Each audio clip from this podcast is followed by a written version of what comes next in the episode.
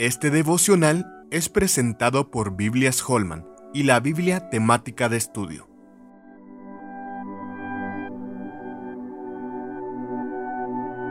La lujuria.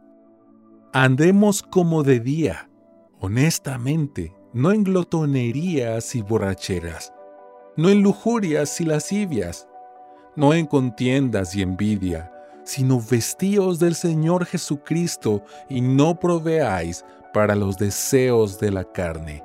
Romanos capítulo 13, versos 13 y 14. La relación de intimidad dentro del ámbito del matrimonio y el disfrute de la misma es uno de los regalos de Dios para el ser humano.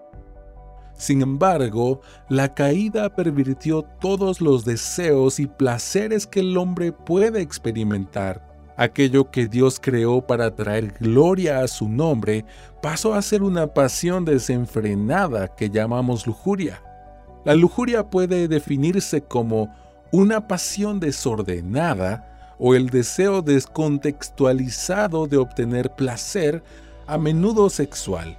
La lujuria sexual no es mala por ser sexual ni por despertar un deseo sino porque despersonaliza el deseo saludable de mantener una relación amorosa con otra persona y la reduce a un mero objeto para satisfacer ese deseo. La lujuria llevó a Amnón, hijo de David, a violar a su propia hermana. Asió de ella y le dijo, Ven, hermana mía, acuéstate conmigo. Ella entonces le respondió, No, hermano mío, no me hagas violencia, porque no se debe hacer así en Israel, no hagas tal vileza. Mas él no la quiso oír, sino que pudiendo más que ella, la forzó y se acostó con ella.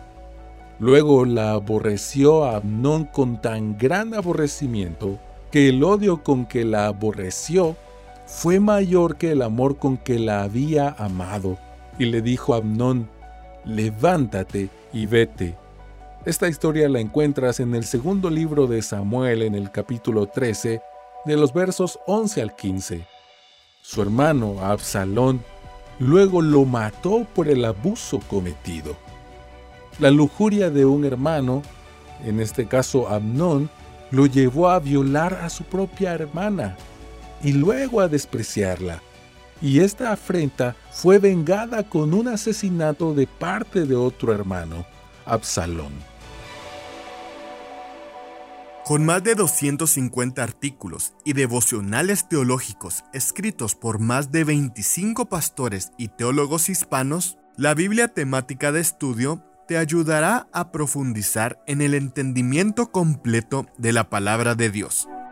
Conoce más en www www.bibliatemática.com